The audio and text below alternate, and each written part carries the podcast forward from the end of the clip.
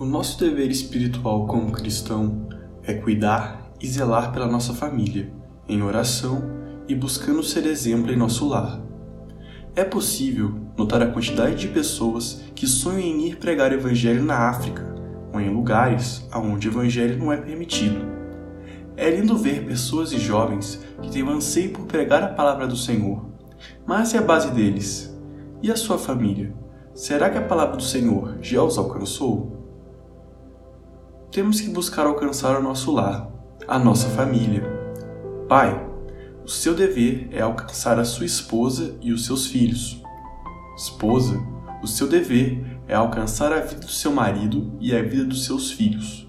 E filhos, o seu dever é alcançar a vida dos seus pais. Lute por sua base. Ore para que sua família seja salva. Não esqueça o que está escrito em 1 Timóteo 5,8. Porém, aquele que não cuida dos seus parentes, especialmente dos da sua própria família, negou a fé e é pior do que os que não creem. Além disso, os filhos são herança do Senhor e temos que educá-los para o Senhor. Salmo 127, 3 diz: Eis que os filhos são herança do Senhor, e o fruto do ventre o seu galardão. Em Provérbios 18, 22, diz: Aquele que encontra uma esposa acha o bem e alcança a benevolência do Senhor. Se nossa família vem de Deus, devemos cuidar deles como propriedade de Deus.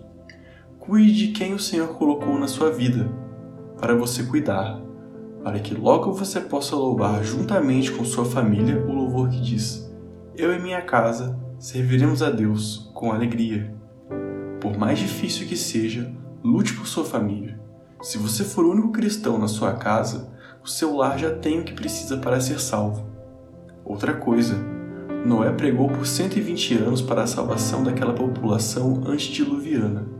Entretanto, não conseguiu sucesso, porém a sua família foi salva.